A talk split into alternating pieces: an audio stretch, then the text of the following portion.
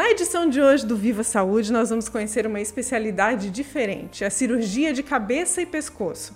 Não saia daí, já estamos no ar.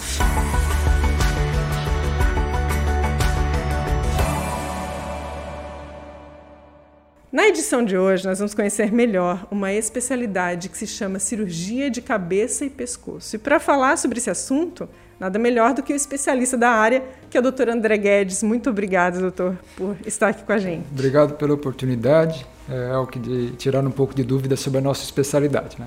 Tem muita informação, né? A gente acha que sabe muitas informações sobre saúde, mas tem uma especialidade aqui que uh, com certeza o doutor vai nos esclarecer melhor sobre a sua atuação, né? Eu começaria perguntando então, doutor, a minha primeira pergunta.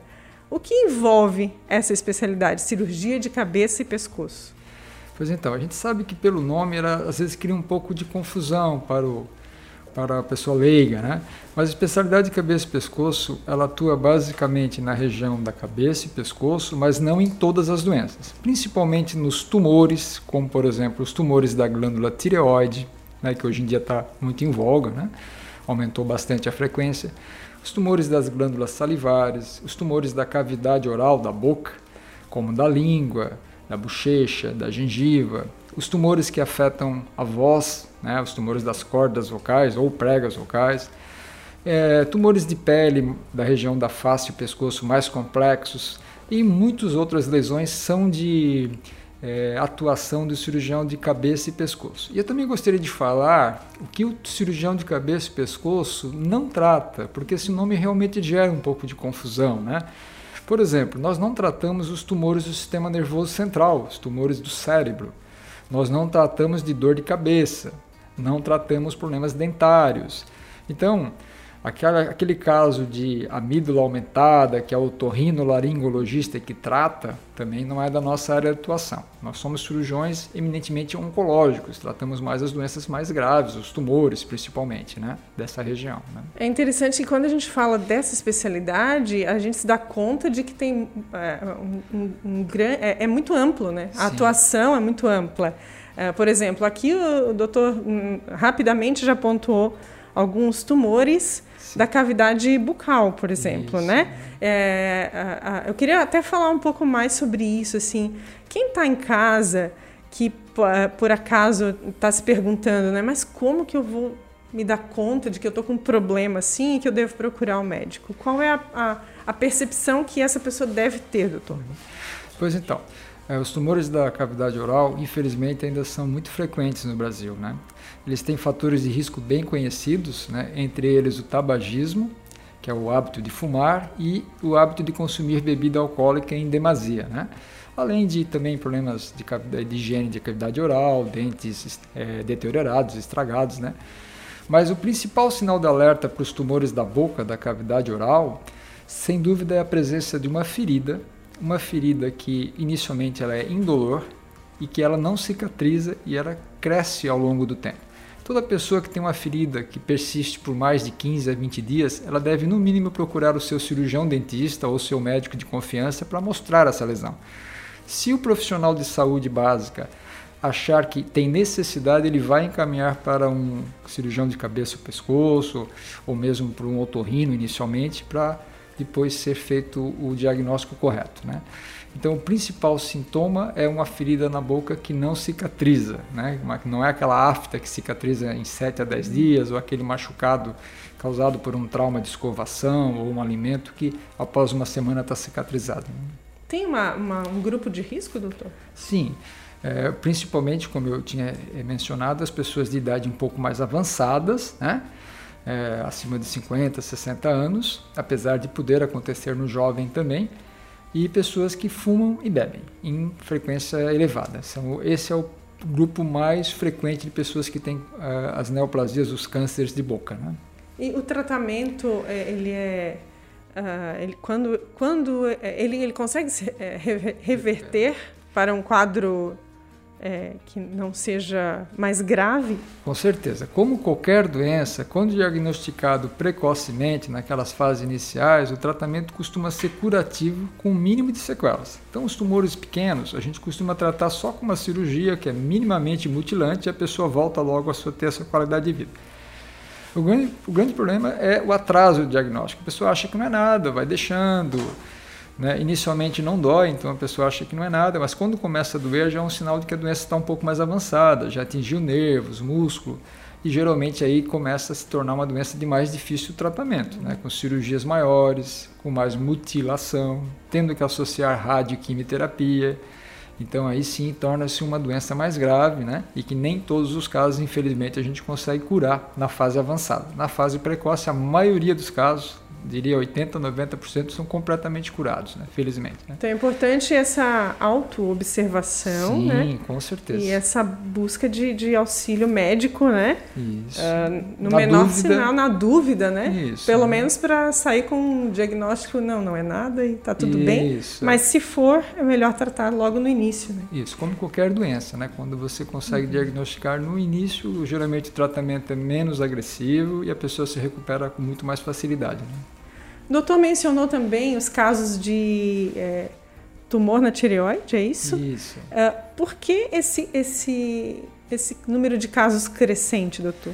Pois então, é, isso gera uma certa dúvida e polêmica hoje em dia, porque nós realmente não sabemos se está aumentando a incidência real por algum fator externo, quem sabe radiação. Né? Hoje vivemos num mundo em que tudo é energia, tudo é radioatividade, desde um celular, radiologia dentária, muito exame radiológico da área médica, tomografias, radiografias, e a radioatividade a gente sabe que é um fator de risco para o aparecimento de câncer de tireoide. Ou se a gente está fazendo muito mais diagnóstico, porque nós temos hoje recursos mais disponíveis à população. Né? O principal recurso, inicialmente, é o ultrassom, né? o ultrassom da região da tireoide. Né?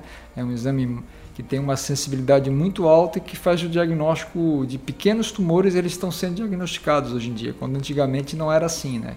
A gente diagnosticava os tumores quando eles se tornavam visíveis no pescoço, vamos dizer assim, né? Mas aumentou muito a incidência nos últimos anos, né? A gente vive hoje em dia, eu não diria uma epidemia, mas a gente vive um número de tumores que mesmo os cirurgiões bem mais antigos, né, que começaram a especialidade lá na década de 70, 80, eles, eles comentam que realmente o número de casos de tumor de tireoide está acima do que se imaginava. Né? Quais as consequências disso, doutor? Em que, Bem, que isso reflete? reflete, né? Bem, assim, toda doença ela causa um impacto, um impacto sobre a vida da pessoa, um impacto social, econômico, né? Os tumores de tireoide, do modo geral, felizmente, eles são tumores que eles respondem muito bem ao tratamento, que basicamente a maioria é cirúrgico, né? Quase 100% dos casos o tratamento cirúrgico se, se, se é necessário. É, os tumores de tireoide, se bem tratados, a chance de cura aproxima-se de 90%, 95%. Então, quem sabe seja um dos tumores do corpo humano que sejam mais curáveis, né?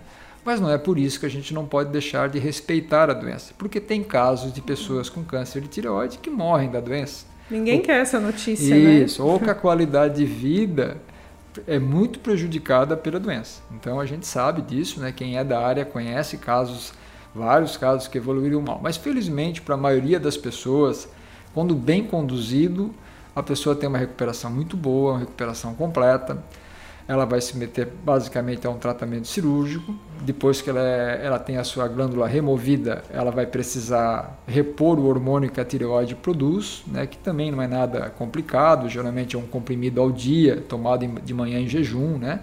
Muitas pessoas tomam esse remédio também quando a tireoide para de funcionar, que já, já é outra, outra conversa, né? E, em alguns casos, necessita complementar a cirurgia com um tratamento chamado iodo radioativo. Né? Seria uma espécie de um, de um tratamento complementar, que não é para todos os casos, é só para os casos mais graves, né? que é os casos de tumores maiores ou mais espalhados, que aí você precisa utilizar o radiodo, que a gente chama, né? que também gera uma certa ansiedade da população. Né? É, esse, esse, essa expressão, né, o nome dessa Radiodo. é já já com certeza, né, Assusta, gera uma é. inquietação, né?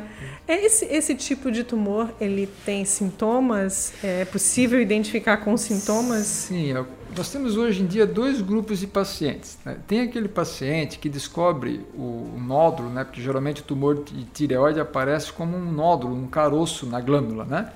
E ele é descoberto quando ele é muito pequeno, quando a pessoa realiza, por exemplo, um exame para avaliar as artérias do pescoço, as carótidas, que hoje em dia é muito comum se fazer isso em busca de obstrução por colesterol, placas de colesterol, etc. Né? Então, principalmente a população um pouco mais idosa faz de rotina esses uhum. exames após 50 anos e porventura acaba descobrindo nódulo na tireoide, né? E às vezes esses nódulos são tumorais. Outra maneira de manifestação é o nódulo que cresce progressivamente até o próprio paciente perceber esse nódulo na região anterior baixa do pescoço. Né? Então o paciente sente um nódulo, uma protuberância, ele palpa, né? às vezes é descoberto por um médico também, um médico geralmente mais atencioso, que palpa a região do pescoço né? do, do paciente. É uma doença que atinge mais as mulheres do que os homens, né? Tanto as doenças benignas como as malignas da tireoide, elas são mais frequentes nas mulheres, provavelmente uma influência do hormônio feminino, né? Isso já, já, se, já se tem um certo, um certo estabelecimento dessa teoria, né? E, mas basicamente é isso, é um nódulo que aparece na glândula, às vezes descoberta por um exame complementar que nem é feito para tireoide, mas uhum. no momento médico indiretamente, acaba indiretamente e muitas vezes é um nódulo que ele, torna, ele chega a um tamanho que torna-se ou visível no pescoço da mulher, do homem, ou é palpado por um profissional de saúde ou pelo próprio paciente. Né? Uhum. Geralmente no primeiro momento é indolor também. Né? Sim. Doutor, o teu atendimento ele é clínico, ele é consultório e também cirúrgico, né? Sim, o, o, cirurgião de cabeça e pescoço, ele faz o atendimento normal, ele atende no consultório, ele faz uma consulta clínica, onde ele faz uma anamnese, que é uma entrevista uhum. com o paciente, né? pergunta sobre a história da doença, faz um exame físico e aí ali ele vai determinar qual a melhor conduta, né? Geralmente o cliente ele vem referenciado ao cabeça e pescoço por um outro profissional, né? um otorrino, um cirurgião, um dentista, um cirurgião dentista, um, um endocrinologista, Eles que é um fazem médico. esse encaminhamento, Isso. né? Geralmente o, o, paciente ele não procura o cabeça e pescoço diretamente, né? A não ser quando porventura ele vai por um por achar que trata uma patologia que não é não é o caso, né? Uhum. Claro que a especialidade hoje em dia ela tornou-se um pouco mais conhecida, né? Hoje em dia não é tão desconhecida como antigamente, né? Nos últimos anos, algumas pessoas tiveram problemas de tireoide acabam se expondo na mídia, né?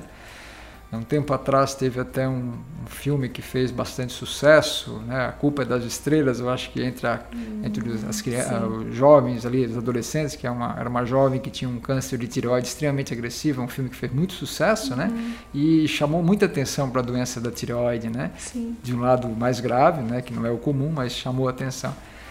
Então, basicamente é isso. Né? É, é, interessante que quando a gente fala da tireoide, é, é, talvez tenha a ver com esse aumento de casos também, é, se fala também dos distúrbios da, da tireoide, né? Que não necessariamente são tumores. Isso. É, isso é, correto isso, né? correto, né?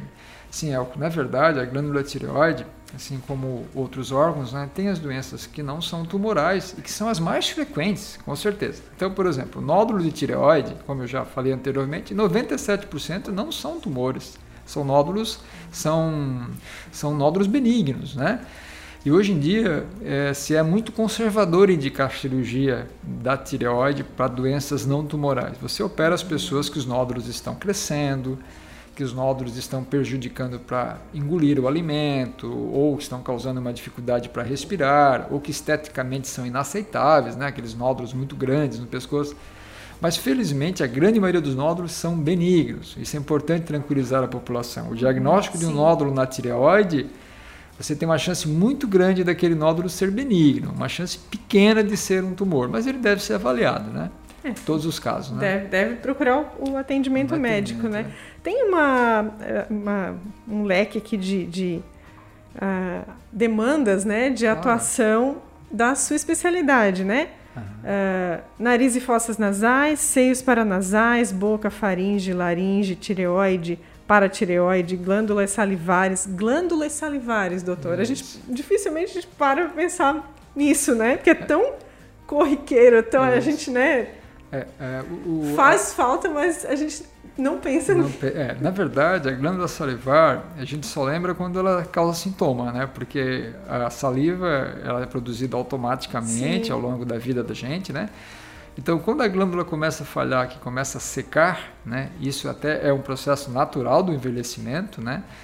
E, ou quando ela desenvolve uma doença, que pode ser uma inflamação, uma doença inflamatória, né? por exemplo, as inflamações da glândula parótida, aquela que dá cachumba nas crianças, né? causada por um vírus, na verdade, mas as parotidites, que podem ser por bactérias, são as bacterianas, tem que tratar com antibiótico. Existem as parotidites virais, como a, que, como a cachumba causada pelo paromixovírus, que são tratados só com sintomáticos, né? Então, assim, as glândulas salivares elas são afetadas por doenças benignas, inflamatórias e também por doenças é, malignas. Existem os tumores malignos das glândulas salivares, que também se manifestam no formato de um nódulo, né, de um caroço que começa a crescer progressivamente. Né? Num primeiro momento também ele é indolor e depois, quando ele cresce muito, ele pode se tornar doloroso. Né? Mas também a gente comenta que a maioria dos nódulos nas glândulas salivares, né, principalmente ao lado aquelas glândulas que nós temos na frente da orelha, do lado da face, que são as parótidas, né, aqui da a cachumba, é, os nódulos, a maioria das vezes, são benignos, né? mas devem ser avaliados também pela possibilidade de serem nódulos tumorais. Né? A cachumba é uma doença que já Isso. se a cachumba, foi erradicada? Quase, porque é, é, a partir da década de 80, se eu não me engano, começou a se vacinar de uma maneira maciça né? contra o vírus da cachumba. Né? Desenvolveu-se a, a vacina ela entrou no calendário da vacinação nacional, né? E praticamente erradicou. Mas existem casos ainda, existem, né? A vacinação ela não é uma garantia de 100% de a pessoa não desenvolver, né? Mas realmente a cachumba mesmo, pelo paramixovírus, diminuiu muito. O que nós temos hoje é causada por outros vírus que não, que não são vacináveis, prévio, né? Ou as, causa, as inflamações da glândula causadas por bactérias. Né? Mas aí não é cachumba. Aí não, não, é, não, não aí não se chama cachumba. É, aí cachumba. se chama parotidite, que é a uhum. inflamação da parótida, ou cialodenite, quando é das glândulas salivares que ficam embaixo do osso da mandíbula, a gente chama de uhum. submandibulares, né? que são as maiores e as mais comuns. Né? Voltando à questão das glândulas salivares, uh, é, te, não, não, não sei se eu entendi, mas tem os sintomas? Ou é só o ressecamento, só a, a, diminuição da saliva? Não, não. Cada doença dessa tem um sintoma. Também então, é por nódulos, também é Isso. é apalpando, é percebendo dessa maneira? Sim, também. Por exemplo, um nódulo, um caroço palpável na frente da orelha ou embaixo da mandíbula, sempre deve ser avaliado, porque pode, entre outras coisas, ser um, um tumor benigno ou maligno das glândulas salivares. Uma inflamação numa glândula salivar sempre se traduz por dor. Dor e inchaço, aumento de dor volume. onde, doutor? Bem sobre a glândula, do lado, da, por exemplo, a parótida. Nessa região aqui isso, da face? Isso, a parótida nessa região que bem na parte anterior da orelha, até mais ou menos na altura do ângulo da mandíbula, que são um par de glândulas, né, são as maiores glândulas salivares, e nós temos um outro par de glândulas importantes que são as submandibulares, que ficam embaixo da mandíbula, em direção à região do queixo, do mento. Né? Então, esses dois pares são as chamadas glândulas salivares maiores, elas são as mais frequentemente atingidas pelas inflamações, pelas infecções e pelos tumores. E isso causa dor. Inflamação sempre causa dor. Inflamação de glândula salivar é praticamente certo que a pessoa vai ter bastante sensibilidade. Quando a, a pessoa que está em casa, ela, ela, ela, ou melhor, vou refazer a pergunta, a, qual é a diferença entre uma dor de cabeça e uma inflamação Na ou um tumor, como reconhecer? Como ah. reconhecer? Como fazer essa diferenciação? Uhum. Ou alguém que tem uma dor de cabeça recorrente por algum outro motivo, uhum. é, pode estar tá pensando em casa, eu vou procurar um médico porque Sim. eu posso estar com um problema grave. E muitas vezes não é, né? Uhum. Deve procurar o, essa especialidade? Sim, não, na verdade, assim, a dor de cabeça, a dor na região do crânio, né, na face, geralmente esse sintoma é um, de origem de um problema neurológico, né? Então pode ser uma enxaqueca, que é uma dor que a gente uhum. chama de uhum. vascular, que é, uma, é, extremamente comum. Pode ser uma cefaleia tensional, que hoje em dia é muito comum devido ao, ao mundo que Estresse, vivemos, né? né? Raramente pode ser uma doença de dentro do crânio, um tumor cerebral, né? ou mesmo uma malformação vascular cerebral, um aneurisma, alguma coisa assim. Essas doenças todas são de tratamento do pessoal da neurologia, da especialidade da neurologia e neurocirurgia.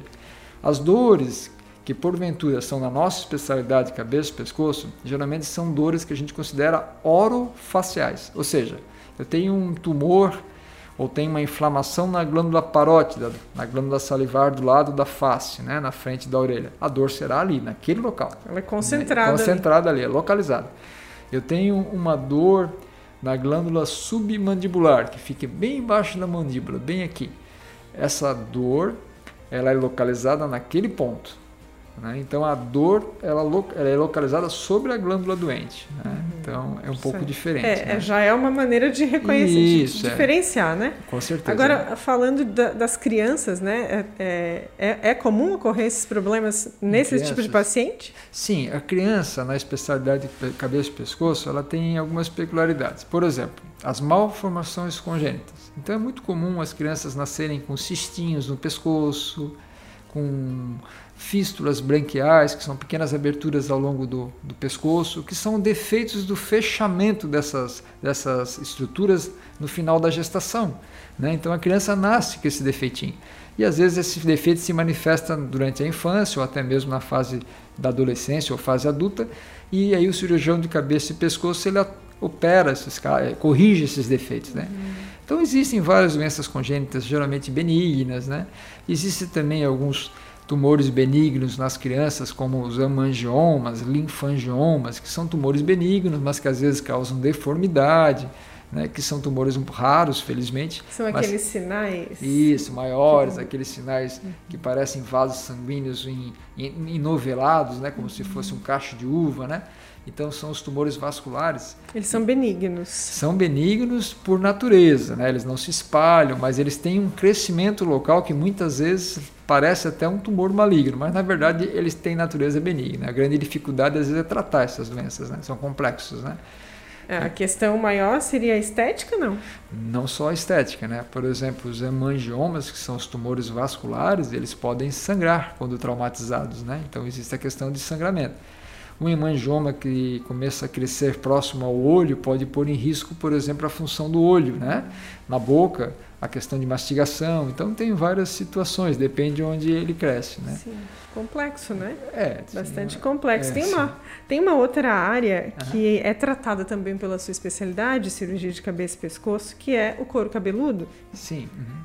Quando, quando geralmente há uma ocorrência de, de tumor também. Tumor também. Geralmente o, o, a região do couro cabeludo, principalmente nas pessoas calvas, né? Isso é muito comum, principalmente no sexo masculino. Com a exposição solar ao longo da vida, a radiação solar, é muito comum o desenvolvimento de tumores nessa região, né? Então, quando são tumores maiores, mais complexos, geralmente eles são encaminhados para o cirurgião de cabeça e pescoço devido à necessidade de reconstruções, né? apesar de outras especialidades também, às vezes, eventualmente agirem como cirurgião plástico, mesmo cirurgião geral, mas geralmente as questões mais complexas acabam caindo na, na mão da gente, as lesões maiores, etc. Né? Por que isso, doutor? Por que, que vai para a tua especialidade? Porque são é, lesões que, se não forem tratadas com o olhar de um cirurgião oncológico, né, de um cirurgião de cabeça e pescoço, às vezes pode sobrar uma margem comprometida pelo tumor e esse tumor voltar a crescer. Às vezes esse tumor pode se espalhar para outras partes do couro cabeludo, né? Então, é, a necessidade de ter um, um, cuidado oncológico, uma ressecção completa do tumor, saber como lidar com essa doença é muito importante, né? Tem que ser um cirurgião treinado, né? Uhum. Tem que ser uma uhum. pessoa que tem vivência, né? Sim. Sim, que tenha foco Isso, nesse tipo na oncologia, de... não só na estética, mas em hum, tratar primeiro a doença, depois nós vamos pensar na parte estética, né? Falando um pouco da tua experiência, doutor, como, pode fazer um resumo aqui da, da tua, vida? Da tua carreira? Tá. Bem, na verdade eu sou aqui da região, gostaria até de falar, eu sempre gosto de falar que as pessoas às vezes acham que eu vim de fora para cá, mas na verdade eu sou natural aqui do município de Laguna, né? Apesar de ser adotado por Tubarão, então eu tenho o privilégio de de, de, de, me considerar de duas cidades que eu adoro, né? Laguna, onde tem minha família, meu pai Sim. e meus irmãos, e aqui em Tubarão, onde eu fui acolhido por essa cidade, eu me sinto também um tubaronense de, de, de acolhimento, né? Eu me formei na Universidade Federal de Santa Catarina em 1992, né? então já quase 30 anos formado. Fui para São Paulo logo que terminei, fiquei nove anos em São Paulo, fiz cinco anos de residência médica, e depois exerci um pouco atividade médica lá no, na cidade de São Paulo. Depois eu fui convidado para vir aqui para Tubarão, né? até também buscar uma, uma, qualidade de vida melhor, mais tranquila, e a gente teve a felicidade de ter sido muito bem acolhido aqui no início dos anos 2000, já estou em Tubarão há 20 anos, uhum.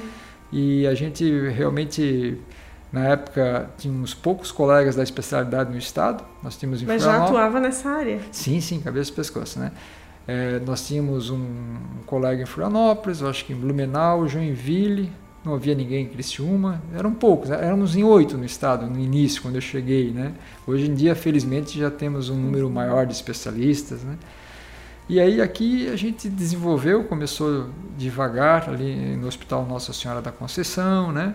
a criar ali um pequeno núcleo, a atender os pacientes é, tanto privados pelo Sistema Único de Saúde, e aquilo foi crescendo, depois foi credenciado junto à Secretaria Estadual de Saúde. Uhum. Hoje nós temos ali um ambulatório de cirurgia de cabeça e pescoço, e temos mais dois colegas que posteriormente vieram trabalhar com a gente. Né? Importante né? falar dessa, dessa estrutura que nós temos, temos aqui. Né? É. A gente tem tanta parte privada, mas nós temos montado também uhum. uma parte pública. Hoje em dia, raramente uma, uma pessoa sai da nossa região para ser tratado fora. Né? Nós temos o tratamento básico, sempre a gente consegue resolver aqui em Tubarão. Né? É, temos toda a estrutura, tanto privada como pública. Né? E a especialidade de cabeça e pescoço para a população saber, é, no mundo inteiro o Brasil é considerado uma das oito potências em cabeça e pescoço, né? É, sempre que tem os congressos mundiais, o Brasil é olhado com muito respeito devido aos expoentes que tiveram na nossa especialidade, né?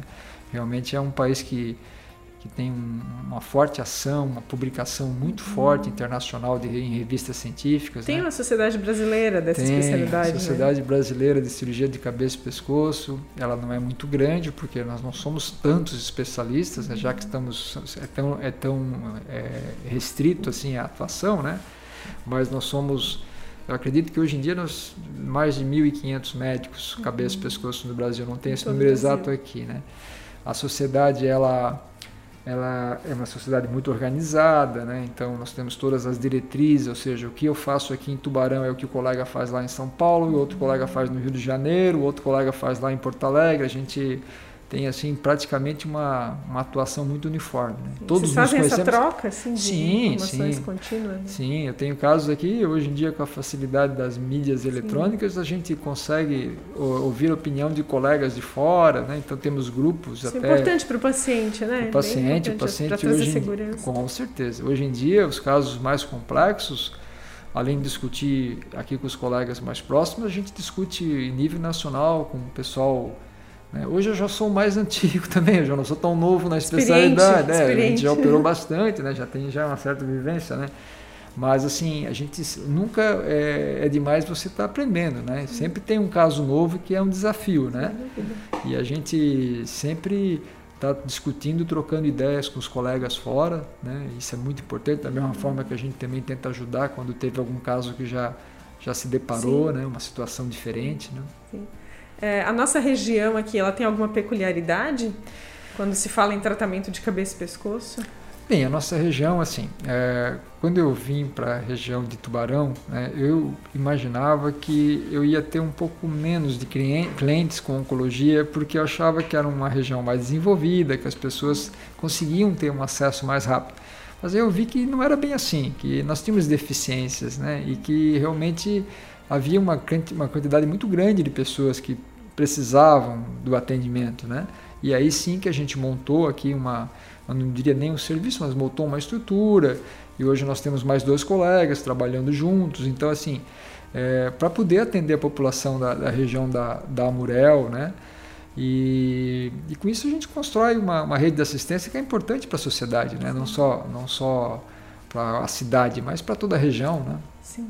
É, tem uma campanha que é anual, né? Que Sim. é o Julho Verde. É isso. É isso que acontece naturalmente no mês de julho. Isso. É. Voltada à prevenção isso. dos cânceres de cabeça e pescoço. Isso, é principalmente isso? boca, uma conscientização, né? Uma né? Conscientização, isso. Quando a gente fala de prevenção, assim, de um modo geral, a gente falou aqui de, de boca, de né, tireoide. Isso.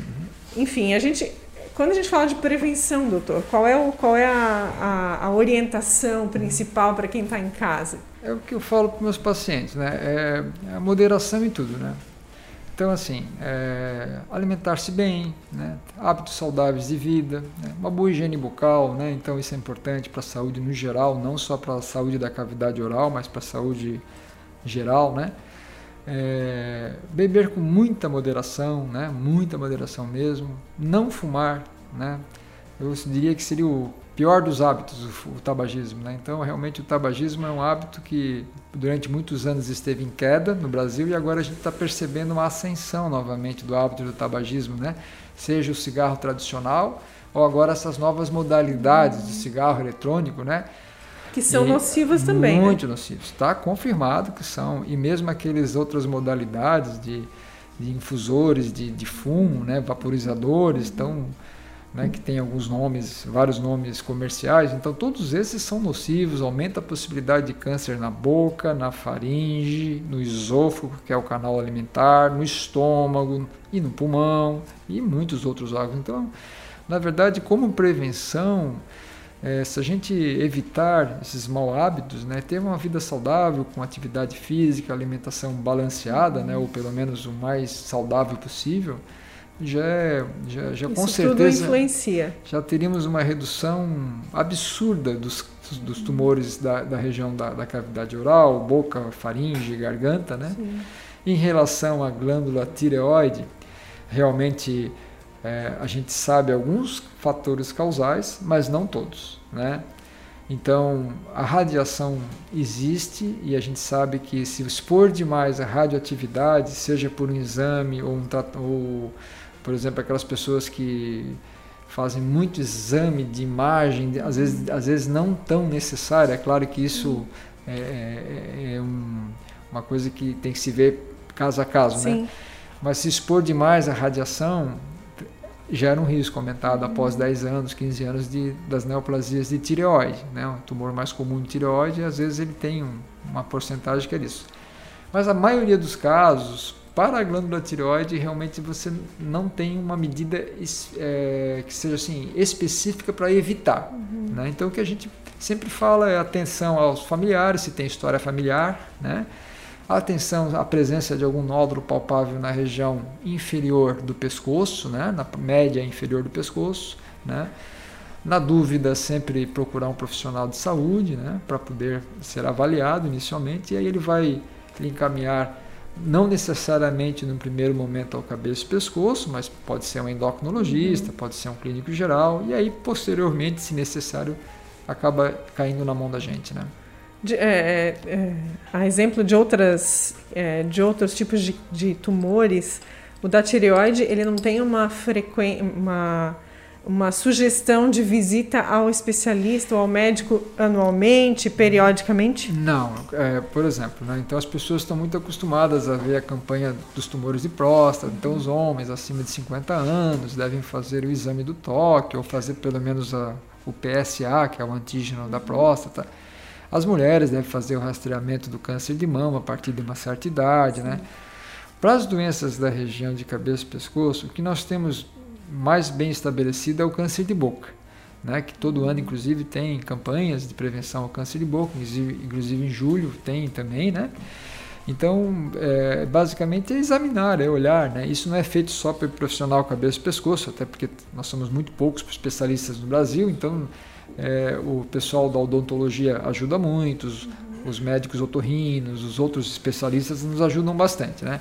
Mas para as outras doenças, é, medidas preventivas, assim, de fazer anualmente um check-up, realmente não há essa indicação, não tem assim protocolos para isso, a não ser que você tenha uma história familiar muito rica, né? Então, por exemplo, uma pessoa que teve uma história de câncer de tireoide muito forte na família, uma mulher, a avó, a mãe, uma irmã, todos tiveram tumores de tireoide. Então, quem sabe essa pessoa realmente, a partir de uma certa idade, tem indicação de fazer uma, uma avaliação inicial, né?